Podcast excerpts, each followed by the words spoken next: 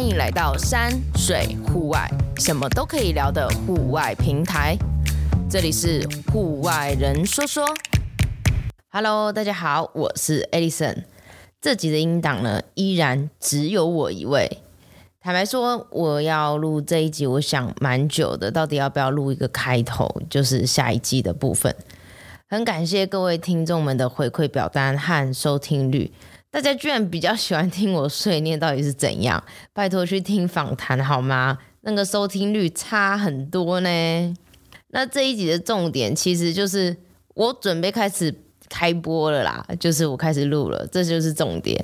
对，所以看标题呢，其实你也可以不用听这一集啦，因为这就是这集的重点。嗯，录了就是想跟大家分享呃最近的近况。去年呢，我朋友送我一本书，叫做《脆弱的力量》。我这阵子又拿起来看，里面有一句话说：“小时候我们心里想，等到长大，我们就不会感到脆弱了。但是成长本身就是接受脆弱的过程，生命本身就是脆弱的。”我觉得这或许是有一点黑暗的想法或思维啦，但。我们其实总是对外物投射太多的价值和意义，就例如说登山，我希望我能够借由登山或者是大自然，能够获得一些力量。到了一个空无一人的秘境，我希望能够感受到一丝的安慰，又或者是我能够去玩水，享受还与我独处的空间。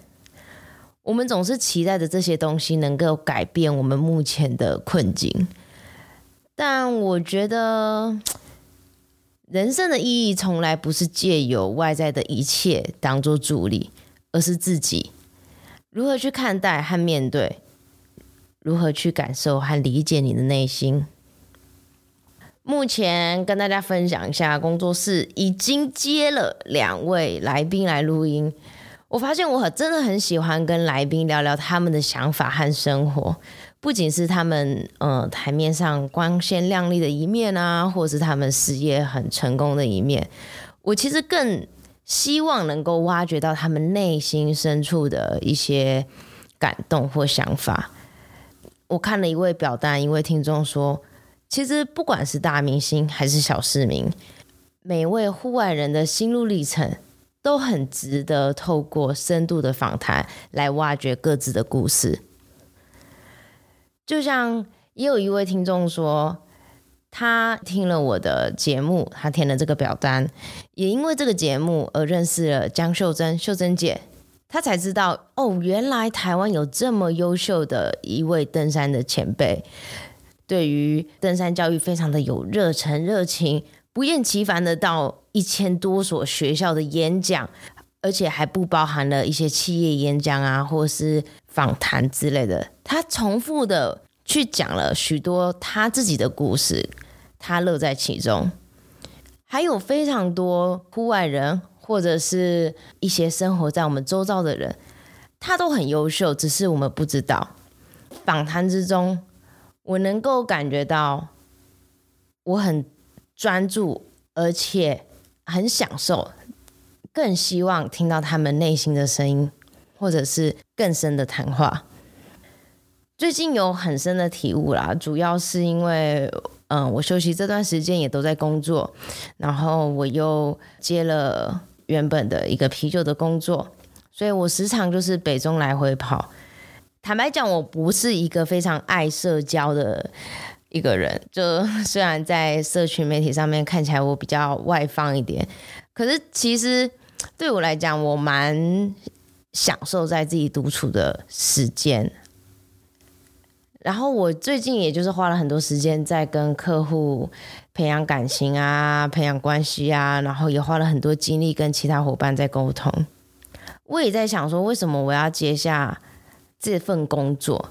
斜杠那么多，为什么还要再接下一个看似有点不轻松的工作？当时我的想法就是，赚钱好像只是表象，而我现在必须要先扛起这个责任，就是这样的信念。我还没有去想说为什么，就是反正做就对了。所以我觉得很像户外人说说也是这样子。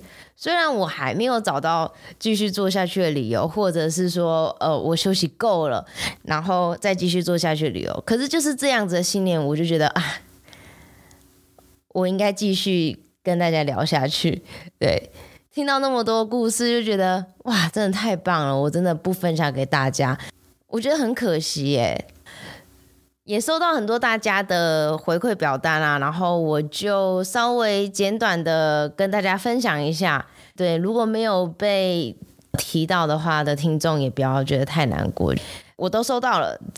我觉得蛮有趣的是，我有一个问题是：你是怎么知道户外人说说的？居然。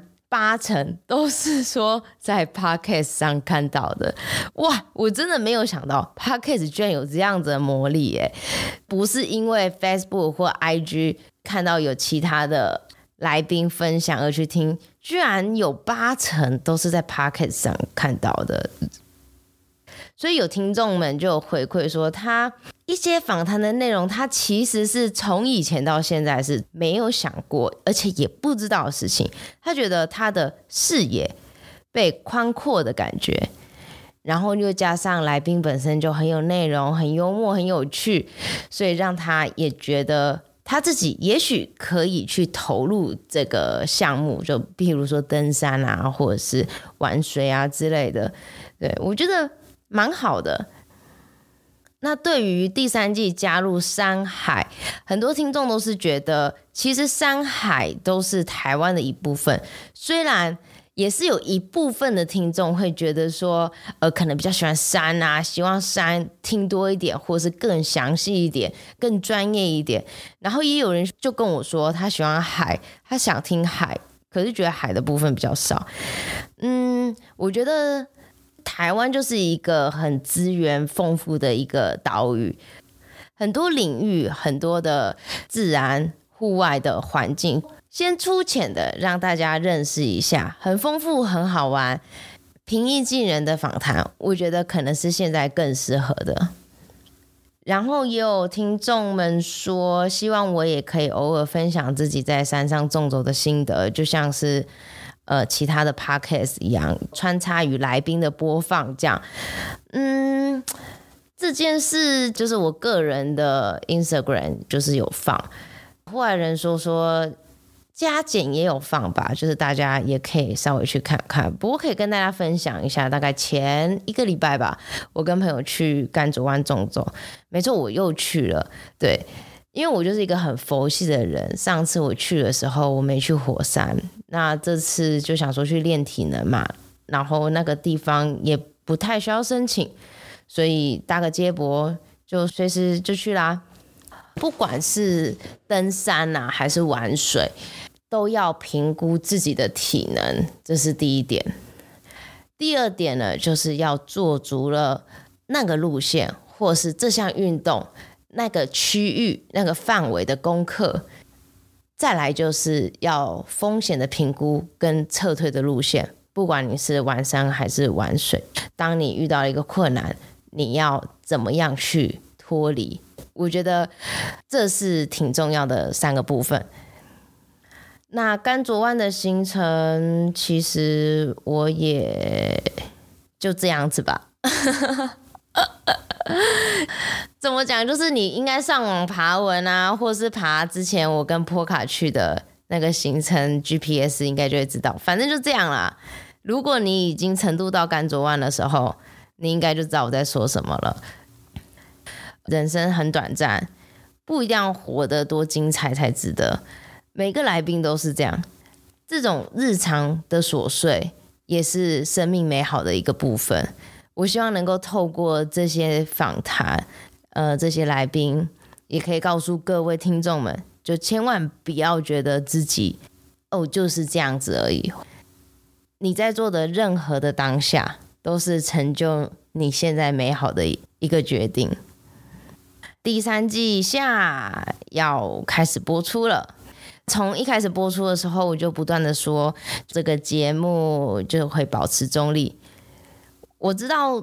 这几个月，就是各个户外圈们有许多的纷纷扰扰，或者是一些的议题呀、啊、纷争啊，或者是八卦。但身为社会边缘人，活在自己世界的我，很多人问我，可是我不想讨论。坦白讲，就是我也不是一个吃瓜民众看戏的心态，而是纯粹的，我根本就不了解这件事情。接下来呢，也只能跟大家说声抱歉，就是我没有办法去做到说你们想听的一些比较敏感的话题。就主要也是我的个性啦，我自己不喜欢去讨论这些，然后我也不太看这些。简短的录了这一集，跟大家说我要播出了。那最后想跟大家说，活着的每一刻微光，其实就是点亮生命的火花。忠于自己是最重要的。The show must go on。户外人说说，准备开播喽，敬请期待。